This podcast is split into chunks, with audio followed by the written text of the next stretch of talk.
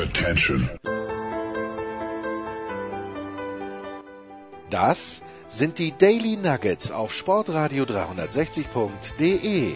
Kurz, knackig und sinnfrei.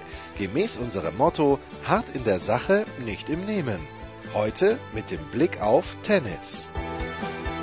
Gut, das Tennisjahr 2020 ist vorbei. Kein Mensch weiß, wie es 2021 wieder losgeht. Moment, einer vielleicht schon, das war bisher der Tennisprophet. In Wien, Andreas Dürieu, dazu vielleicht später. Servus, Andi. Hallo, Servus, grüß euch.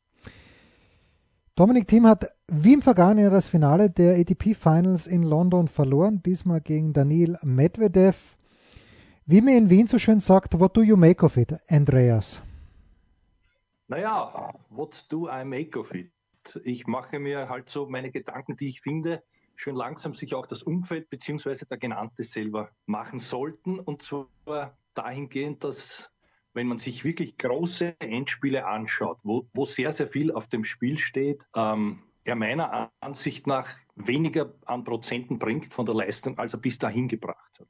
Das mag verschiedene Ursachen haben, die ich schon teilweise erwähnt habe. Ich möchte einmal positiv beginnen äh, mit diesen fantastischen Siegen über Nadal und aber auch über Djokovic. Ähm, da ist meines Dafürhaltens nach Folgendes. Da geht er vom Mindset her immer noch wahrscheinlich unbewusst als Außenseiter hinein und spielt spielt deswegen besser, bringt mehr seiner Leistung und, und, und, und zwingt dann auch die, die vermeintlich Besseren in die Knie, als wenn er selber, wie er ja auch schon oft gesagt hat, auch übrigens während des US Open, wenn, er sich als Favorit fühlt, sich dabei nicht wohlfühlt. Und ich glaube schon, dass das eine Rolle spielt. Zusätzlich dazu, dass dann so viel on stake ist, wie man sagt, auf neuer Englisch, äh, wenn es wirklich um was geht, also wenn's, wenn es dann in die Entscheidung kommt, das hat mich auch ein bisschen erinnert an das letztjährige Endspiel, wo man ja auch, ich glaube nicht nur geheim, sondern auch äh, vorher hat sagen müssen, er war Favorit, ja auch diesmal für mich Favorit war, 3 zu 1 im Head-to-Head. -Head. Das letzte Match auf Hardcore gegen den Medvedev relativ sicher gewonnen. Es war auch klar, was es zu spielen gilt und so. Und äh, dann ist es halt so, wenn ihm das ein bisschen zu entgleiten beginnt, je, je näher der Punkt kommt, wo er merkt, er kann es gewinnen, ich finde, da wird er dann unrund und das sieht man ja auch leider immer bei ihm sehr, nicht sehr schön. Ich sage jetzt nur sehr schön aus der Sicht des, des, äh, desjenigen, der ein bisschen auch körpersprachliche Sachen deutet. Äh, dass er dann halt leider ins Jammern verfällt und ihm am Ende, finde ich, diese paar Prozent an Leistungsvermögen fehlen, derer er sich selber beraubt, indem er sich eben runterjammert. Und das ist diesmal leider auch wieder passiert. Jetzt kann man sagen, natürlich hängt es auch immer vom Gegner ab. Der Medvedev hat super gespielt. Äh, hin und her ist alles richtig, nur es ist schon auch ein Unterschied. Das ist das, was ich beim Medvedev positiv herausstreichen würde im Gegensatz, ob einer sich das aktiv holt und sozusagen da wirklich äh, jetzt draufgeht und sagt, da ist meine Chance, die nehme ich mir jetzt im Sinne von Killer Instinkt. Das entscheide ich jetzt für mich oder ob einer da ein bisschen wackelt. Und ich, ich finde, diesen Step hat für mich der Dominik leider noch nicht gemacht. Äh, und er hat ja auch, er hat ja auch gesagt, Entschuldige, wenn ich jetzt monologisiere, ich bin gleich fertig. Aber er hat ja, er hat ja auch äh, wieder gesagt, was mich nachdenklich gestimmt hat. Nach diesem Halbfinalsieg über den Djokovic war einer seiner ersten Gedanken, naja, ähm, äh, er, er, hätte gehofft, nicht wieder so nervös zu sein, wie er leider wieder war, äh, nachdem er jetzt endlich dieses US Open gewonnen hat und er wundert sich, warum das diesmal so war. Ja? Das blast er eins zu eins in seiner naiven, lockeren, authentischen Art schon in die Welt hinaus, nur ich verstehe die Botschaft nicht. Ich würde mich fragen, eher umgekehrt, was habe ich denn gut gemacht, obwohl ich so nervös war, dass ich einen 0 zu 4 Rückstand habe aufholen können mit, mit, mit äh, fast sieben Punkten in, in, in a row, mit Ausnahme von einem Aufschlag, äh, Winner vom Herrn Djokovic. Also dort würde ich ansetzen und, und mir diese positiven Dinge irgendwie herholen und mich daran sozusagen aufrichten. Das sind so meine ersten Beobachtungen zu dieser ganzen Geschichte. Ich finde, er hätte es gewinnen sollen. Das war also mein gestern.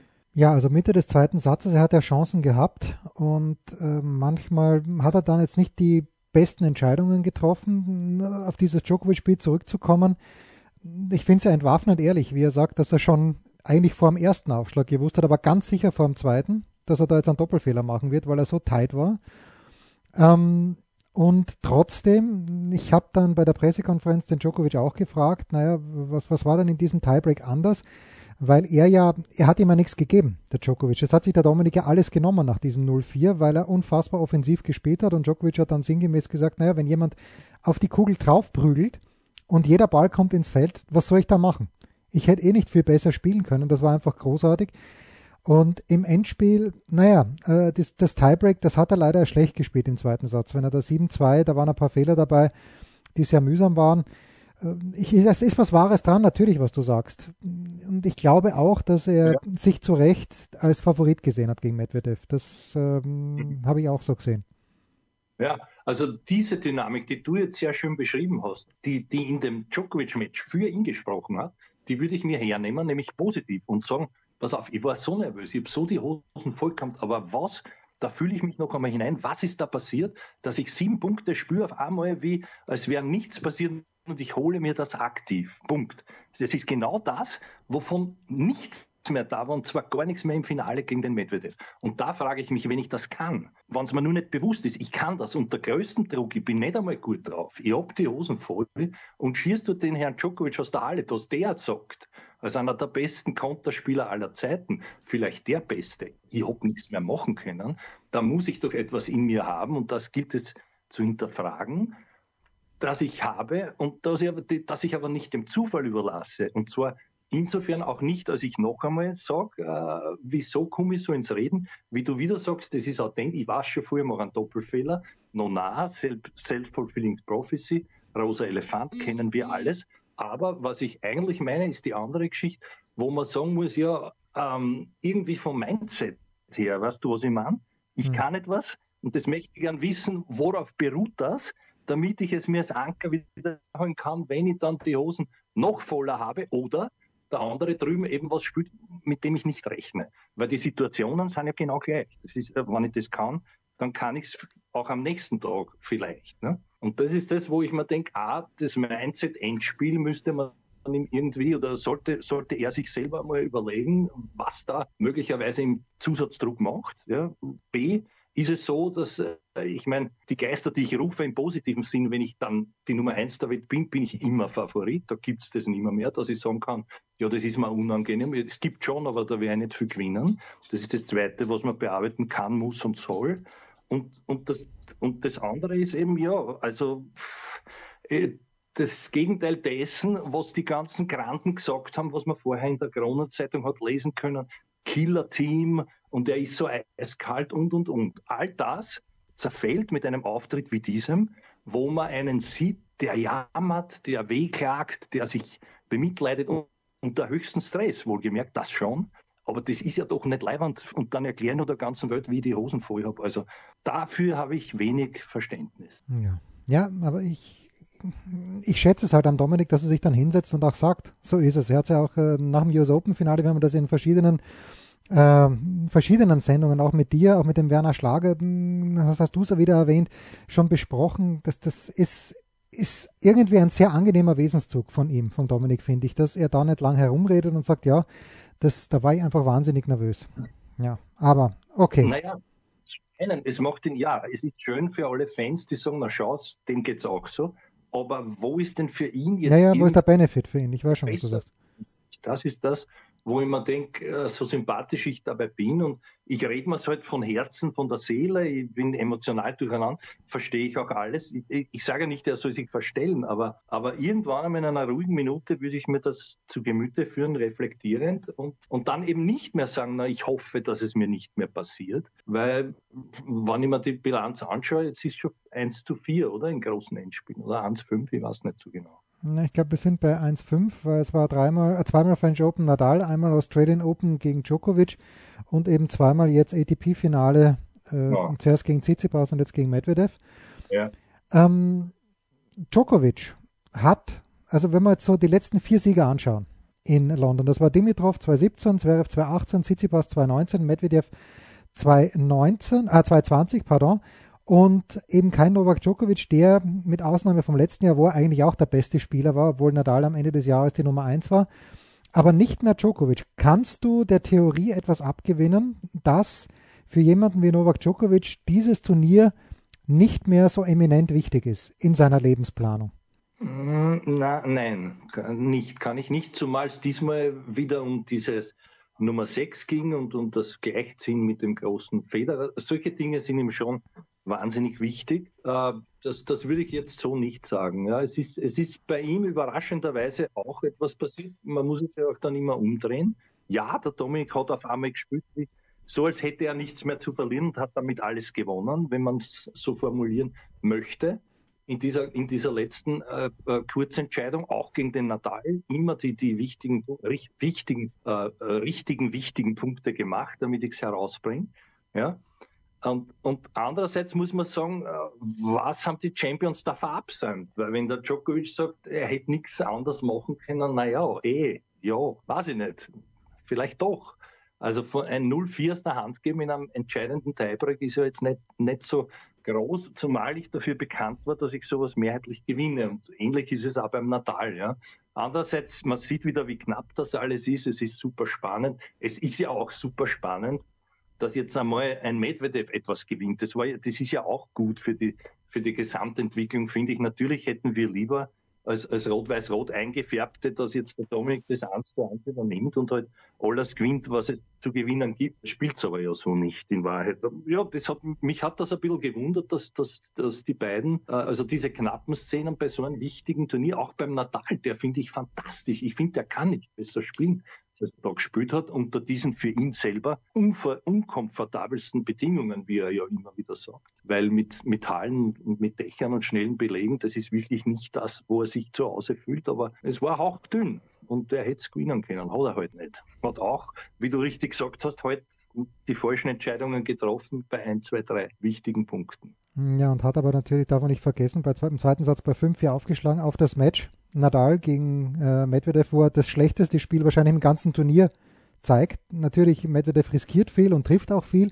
Und ich finde es ja, ich bin ja eh schon Medvedev-Sympathisant gewesen, aber die Art und Weise, wie er spielt, ich bin fast zum Fan geworden, weil es so unorthodox ist und weil es so schlau ist auch teilweise, obwohl, also ich kenne mich zwar nicht aus, aber technisch scheint mir da nicht, scheint mir da einiges im Argen zu liegen, wie er die Schläge ausführt. Das Ergebnis ist dann natürlich kolossal und wenn er so aufschlägt, wie in London, dann ist er schwer zu packen. Und Andi, was ich mir gedacht habe, wenn man jetzt so ein bisschen mal Bilanz zieht, große Titel, dann hat Medvedev genau das gleiche gewonnen wie Zverev bis jetzt, nämlich drei Masters 1000 Turniere und eben auch das ATP-Finale. Er war genauso wie Zverev einmal in einem Grand Slam-Finale und er war einmal in einem Halbfinale. Ähm, aus meiner Sicht hat er aufgeholt. Er hatte, glaube ich, die ersten sechs oder fünf Partien gegen Zverev verloren. Vielleicht hat er den Zverev sogar schon überholt wo der so nebenbei ganz viele Baustellen hat. Wie, wie siehst du den Vergleich zwischen, zwischen Medvedev und zwischen Zverev? Ja, durchaus legitim. Man könnte es auch, man könnte es auch sozusagen jetzt äh, die, die zwei Jahre zurückversetzen. Ganz eine ähnliche Genesis, wobei ich nicht mehr weiß, ob der Zverev damals auch davor seine überragende Hallensaison hingelegt hat, wie der Herr Medvedev ab Wien. Ja? Mit, mit dieser Geschichte hast du ja auch dann da kommt ja eben dann das und da kommt dieses Extra und die paar, die paar Prozent, die die alle brauchen, wo sie nicht mehr nachdenken, wo sie sich unbesiegbar fühlen und wo der sagt, na, ich weiß nicht mehr, mehr wie man verliert. Und, und er weiß auch nicht mehr, wie er die Partien gewinnt, muss er aber nicht. Weil wenn der Herr Nadal gegen ihn ausserviert, wie das zu erwarten war, und der Herr Djokovic auch das 4-0 macht, dann haben wir eh wieder, dann hast du eh wieder keine Wach Wachablöse, nichts. Also ich wäre mit dem allen vorsichtig. Naja und vor allem wär, wäre ich vorsichtig auf, auf allerhöchster Bühne, heißt auf Best of Five, weil da zwei Wochen abzurufen, abzuliefern, an schlechten Tagen auch, das ist noch einmal was anderes. Und ich glaube, dass man da, um jetzt auf deine eigentliche Frage noch einmal einzugehen, vorsichtig sein muss. Das kann jetzt auch einmal ein richtiger Lauf gewesen sein vom Herrn Medvedev. Und, und er ist auch zwischendurch einer, der neigt auf diesen, der hat dieses Horsty-mäßige in sich, dieses The more you whistle, the better I play. Das hat mich ja so fasziniert letztes Jahr US Open, wie er sich quasi anlegt, provokant mit dem Publikum, dass er dann aber dadurch gewinnt, dass die sagen, na der hat Eier, der sagt uns eine und der steht auch dann noch dazu und der, der hat sogar die Fähigkeit, das positiv zu transportieren, indem er sagt, danke für eure Energie, weil ohne das hätte ich das nicht mehr aus mir herausholen können. Also das ist irgendwo ein Gambler, der, der, der zieht nicht den Schweif ein. Trotzdem sehe ich nicht, noch nicht diese, diese gesamte Stabilität, die einer braucht. Ja. Auch nicht des, des Wesens und des Charakters. Deshalb schon dass das auch ein Heißläufer sein kann, kein aber ein Heißläufer, wo es dann bei ihm auch wieder in die andere Richtung geht. Punkto Jammern und so weiter. Also das ist ein, ein Prozess, aber äh, eigentlich finde ich ein guter Vergleich. Ich glaube, nur zu viel erwarten darf man von ihm, dass der jetzt alle Titel abräumt. Alle Titel der Welt, die großen, glaube ich nicht im nächsten Jahr. Also das sehe ich so nicht. Mhm. Aber ich habe, ich habe mich getäuscht und es war für mich, äh, wenn ich es jetzt noch einmal analysiere, es war für mich, ah ja, eigentlich der Medvedev, ah ja, der hat noch nicht einmal einen Satz verloren, ah ja, der hat noch nicht einmal ein Match verloren. Naja, ja, jetzt hat er es eigentlich eh zurecht gewonnen. Aber es war für mich nicht der, wo ich sage, da passt auf, das ist der große Favorit für mich irgendwie. Ja, ich habe halt auch gedacht, weil ich weiß gar nicht, wann es das letzte Mal war, dass jemand wirklich alle fünf Matches gewinnt. Äh, es ist immer schwierig. Ich hätte mir das natürlich gerne angeschaut, der Dominik im Finale gegen Nadal, weil auch, dass jemand einen anderen Spieler bei den Finals zweimal besiegt, da müssen wir jetzt auch zurückschauen. Ich habe die Statistik nicht gewälzt, aber auch das kommt nicht so oft vor.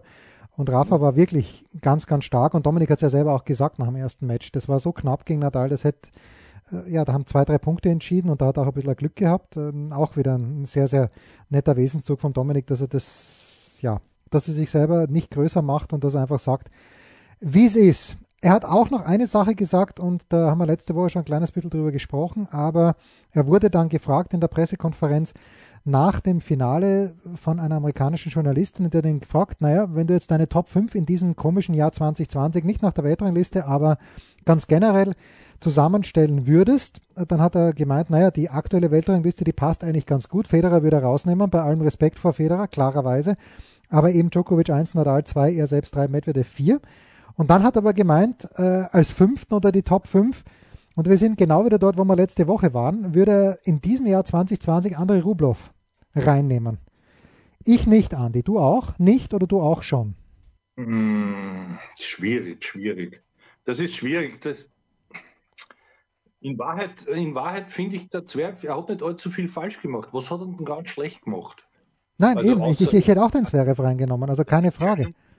Er hat halt das Entscheidungsmatch verloren gegen einen an diesem Tag, finde ich, sichereren Djokovic, der auch klug gespielt hat gegen ihn. Also das kann dort einmal passieren. Oder halt verloren. Er hat ihn dort auch schon geschlagen vor zwei Jahren, wie wir alle gesehen haben. Also das, auch das ist wahnsinnig knapp. Aber ich würde jetzt nicht aufgrund eines ähnlichen Effektes, den ich auch vermute hinter diesem, hinter diesem Run vom Herrn Medvedev, nämlich, dass das halt jetzt ein Lauf ist, der so leicht nicht zu wiederholen bzw. zu prolongieren sein wird.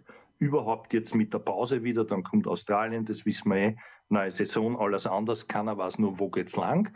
Ähm, das, das, das, das sehe ich so nicht. Also ich muss auch sagen, Rublev, ja, kann man sympathisieren mit ihm, aber na, also da störe ich den Zverev noch drüber. Ja, ja weil Muss er, ja, entschuldige, entschuldige. Weil äh, Rublev ja wirklich, ich habe es letzte Woche schon gesagt, er hat zwar fünf Turniere gewonnen, aber wen hat er denn wirklich geschlagen, außer den Dominik, den hat er in, äh, in Wien und jetzt eben in, aber da ist ihm für den Dominik um nichts mehr gegangen in London und Tsitsipas hat er in Hamburg geschlagen, aber mm, nicht gegen Djokovic, gegen Nadal komplett chancenlos. Gegen Djokovic hat er, glaube ich, gar nicht gespielt. Und gegen Zverev hat er bei den Australian Open verloren. Also, ja, das ist natürlich reine Geschmackssache und natürlich kennt sich der Dominik dann doch deutlich besser aus als ich. Bitte. Daher ergibt sich, glaube ich, auch ganz klar, das, worüber man nicht mehr diskutieren muss. Also 1, 2 und 3 sind ganz klar zu Recht. Also da braucht man es nicht. Naja, Während hinten so eine Art, sagen wir, Damen, Damen Top Ten Effekt, da mischt es durch und auf einmal kommt irgendwer von irgendwo, der hat gerade den Lauf und dann ist er da und gewinnt was. Äh, also da, dahinter ist es sehr spannend, aber ich glaube schon auch wieder, austauschbar von den Namen her. Ich glaube auch nicht, dass der Rublev sich dort so locker halten wird, mir nichts dir Wir schauen es uns an, jetzt machen wir eine Pause und dann sprechen wir über ein Jojo.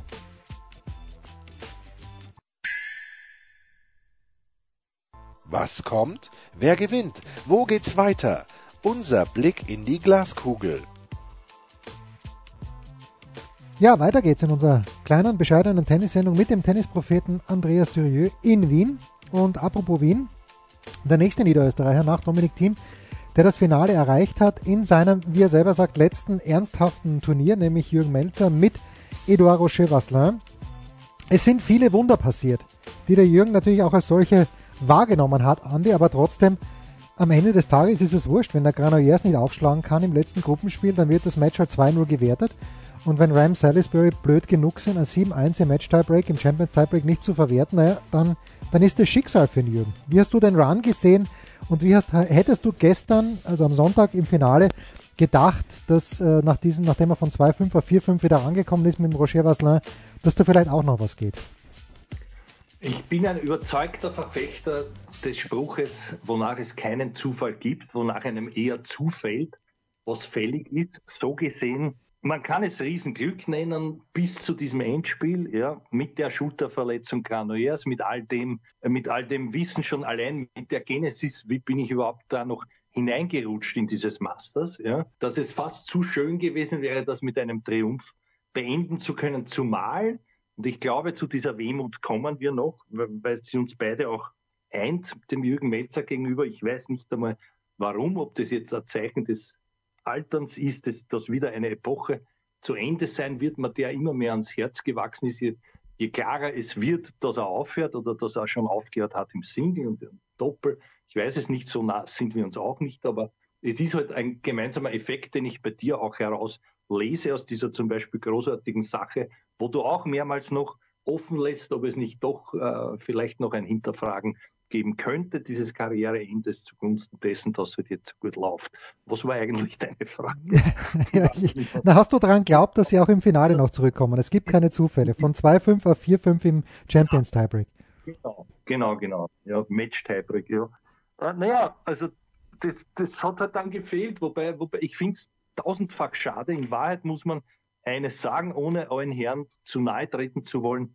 Ich formuliere es jetzt halbwegs neutral. Also wer diese Finalpaarung gewettet hätte, wäre wahrscheinlich am steinreichsten überhaupt geworden von irgendwelchen Quoten her. Das muss man auch einmal so sagen. Wobei das ja alles auch sehr offen ist, weil es eben nicht mehr, mehr so ist wie, wie unter Bryans Zeiten oder anderen Doppeln, wo es sagen hast, können zu 80 Prozent, die werden sich das wieder abholen. Und, und ja, ich finde es einfach schön, wenn offenbar einer spielt, der auch selber sagt, also er nützt jetzt, das ist ein Lauf, irgendwo hat das so kommen müssen und jetzt bringen wir es hoffentlich so zu Ende. Reiten wir weiter auf der Welle dieses Erfolges. Ich bin für mich, und das hat mir sehr gut gefallen, diese Aussage, sicherlich jetzt der beste Doppelspieler, der ich jemals war, also mhm. also im Sinne eines Doppels, weil als Singlespieler neben einem zweiten Patche dann zu stehen und dort zwei äh, seiner größten Erfolge zu feiern, ist natürlich was anderes gewesen.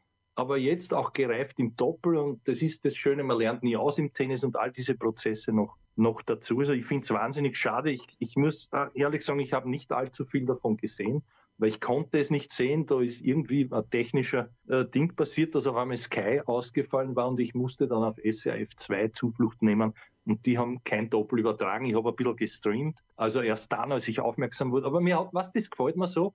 Also es ist ja nicht, wir waren nicht immer gut und so, aber wir respektieren uns auf eine Art und Weise, nämlich der Jürgen und ich. Und dann schreibe ich wahrscheinlich als einer von tausend noch äh, Good Luck, viel Glück und dann kommt nur zurück Tag auf Schwedisch und eine Schwedenfahne. no, das, freut mich, das freut mich halt einfach. Wenn das am Tag des Finales ist, der hat sicher genug andere Dinge zu tun. Und das ist irgendwie, das macht den so viel, weil da habe ich eine Gänsehaut und da, da weiß ich, okay, ich bin richtig unterwegs und irgendwie halte ich für den richtigen die Daumen. Einer, der, wie man so schön sagt, den Fleck am richtigen Herz hat oder wie das heißt. Ja, und einer, dem ich halt auch vom Spielerischen her gern zugeschaut habe, weil er anders gespielt hat, der natürlich dieses Riesenpech gehabt hat, dass er Pfeilgrader Linkshänder ist nach Thomas Muster und die Vergleiche dann kommen haben müssen, früher oder später, und der eigentlich Unglaubliches geschafft hat, nämlich dass er im Einzel und im Doppel Top 10 war und der irgendwie ein geiles Spiel gehabt hat. Also ich erinnere mich nur, wie er in München vor ein paar Jahren, es war glaube ich das erste Mal, dass Zverev dort gespielt hat und das Zverev hat im jugendlichen Übermut gesagt, naja, gut, was soll der alte Melzer mir tun? Im übertragenen Sinne, wörtlich war es nicht so, aber beim Jürgen ist es, glaube ich, so angekommen. Naja, und da hat der alte Melzer ihm halt 800 Stops hingespielt, von denen der junge Zverev 799 nicht erlaufen hat. Und das ist einfach geil, weil... Ja, die wir beide gesehen, die Partie, kannst du dich erinnern, in München? Das war ja, das war ja doch geil, oder? Ja, ja, das war, war, war, war, war brillant. Und äh, das sind halt einfach Sachen, der Jürgen konnte viele Sachen, die man jetzt nicht mehr sieht. Und äh, also spielerisch meine ich, und das hat einfach Spaß gemacht zuzuschauen. Das hast du auch so schön geschrieben, indem du hast da geschrieben, dieses Überraschungsmoment, wo der dann sozusagen in seine persönliche, wo er inspiriert ist von sich selber durch irgendeinen Prozess, der halt da passiert. Und dann spielt der Dinge, das ist traumhaft einfach. Aber jetzt fragen mich, ich möchte was anderes sagen, und zwar menschlich, weil ich auch weiß, du hast ein großes Herz für gewisse, auch schwierige Menschen. wo ich mich nicht ausnehme und darüber freue. Aber warum ist er dir auch so ans Herz gewachsen? Weil das liest man ja heraus und das merkt man auch immer, wenn wir mit ihm geredet. A ist Riesenrespekt. B, du magst den einfach. Und das, das, das fasziniert mich und das wollte ich jetzt ein bisschen hinterfragen. Warum taugt er dir so? Naja, also ich, ich kenne ihn überhaupt nicht so gut wie du. Also überhaupt nicht. Aber wie, immer wenn ich, wenn ich was von ihm gebraucht habe, dann, äh, also wenn er nicht konnte, dann hat er gesagt, du geht leider nicht im Moment, aber im Grunde genommen hat die letzten Jahre immer, wenn ich was gefragt habe, dann einmal war er ein bisschen grantig auf mich, aus, aus Gründen, die, was absolut mein Fehler war und da war er auch zu Recht grantig, aber ansonsten äh, sind wir sehr gut miteinander ausgekommen und äh, er hat auch, auch jetzt bei der Pressekonferenz, bei der letzten, da war er ein bisschen böse auf mich, weil ich da, aber ich habe eigentlich nur ein Zitat vom, vom Djokovic wiedergegeben, äh, was, was jetzt dieses ganze Player Council angeht und wie das ist, wer da überhaupt dabei sein darf. Aber ich, ich mag einfach, das ist glaube ich grundsätzlich, ich mag einfach Leute, die was können. Und der Jürgen konnte etwas extrem gut. Also ich, ich mag äh, und, und so persönlich, ja, bin immer gut mit dem, die, die wenigen Jahre, ich habe ja viel weniger Jahre mit ihm zu tun gehabt äh, bin ich eigentlich immer sehr gut mit ihm ausgekommen und deshalb, ja, ich habe ihm immer alles Gute gewünscht. In jeder, in jeder Hinsicht. Da gibt es ja. keinen spezifischen, mehr, mehr ist da leider nicht. Also ich würde jetzt gerne in die Tiefe gehen, aber mehr ist es nicht. Nein, nein, das ist ja auch bei mir nicht, un also man, man, bildet sich immer ein, man kennt wen so gut, aber das war ja auch eine, eine, eine Hassliebe, wenn man wenn es überhaupt eine Liebe ist, das weiß ich ja nicht. Also einseitig ist ja Liebe keine Liebe, also in mhm. dem Fall von mir an ihn, aber, aber es ist doch ein gutes Verständnis irgendwo, freust dich, irgendwo bist du dann immer wurscht und irgendwo wachst du über die Jahre sozusagen mehr und mehr zusammen, wie der von Wolfgang Ambros schon so schön gesungen hat. Langsam wachsen wir zusammen.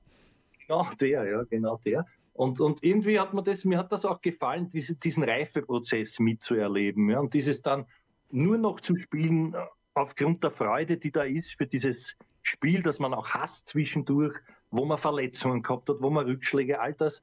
Das ist ja alles wie, wie, wie, mehrere Leben, was die dort durchleben, emotional und, und auch an, an Rückschlägen und immer wieder auch an Steh auf anderen Qualitäten und dann spielt da einer und, und, und krönt das noch mit so einem Finale.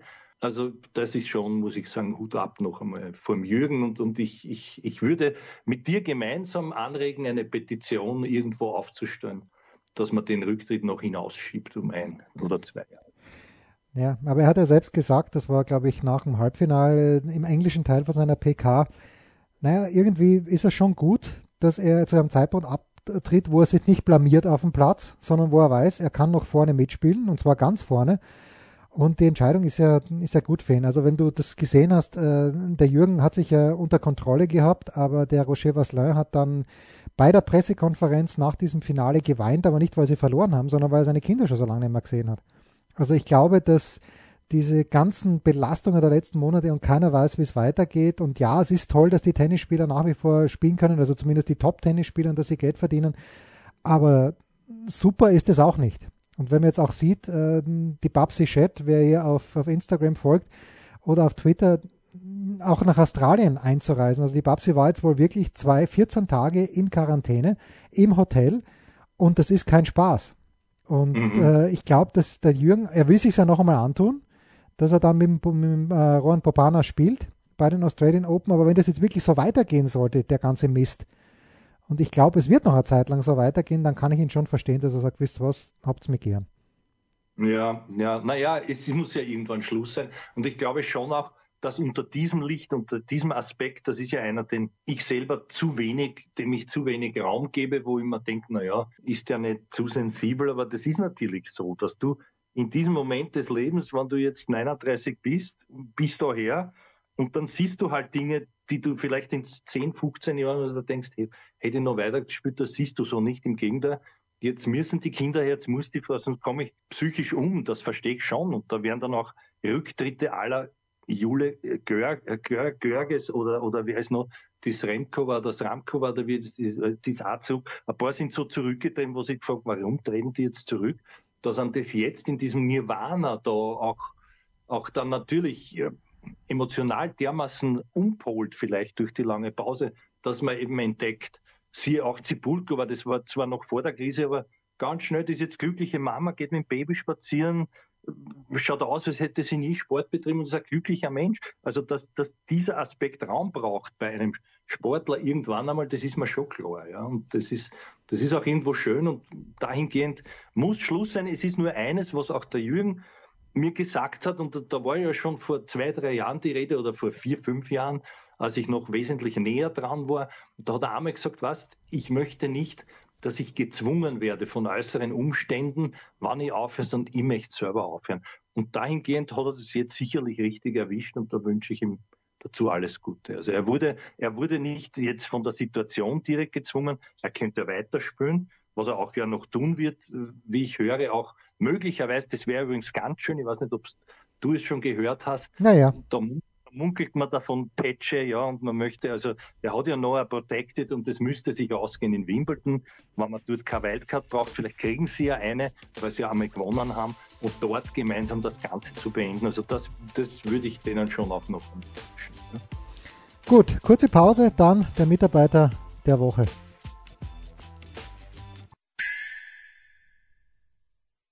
Der Passgeber, der Eigentorschütze, der King of the Road unsere Mitarbeiter der Woche.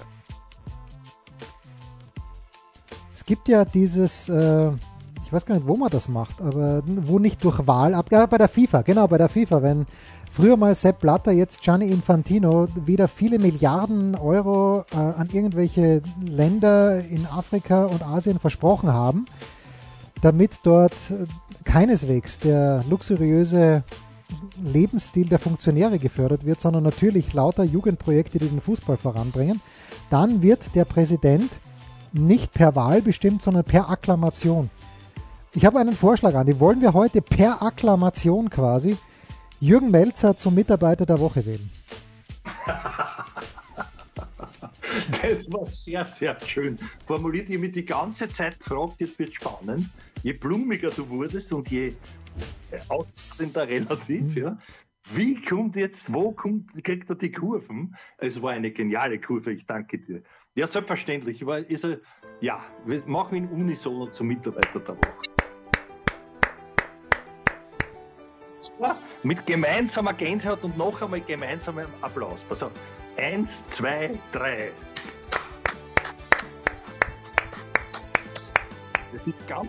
Das waren die Daily Nuggets auf Sportradio 360.de. Versäumen Sie nicht alle anderen Podcasts aus unserer sympathischen Familienwerkstatt. Schon gar nicht die Big Show. Jeden Donnerstag neu.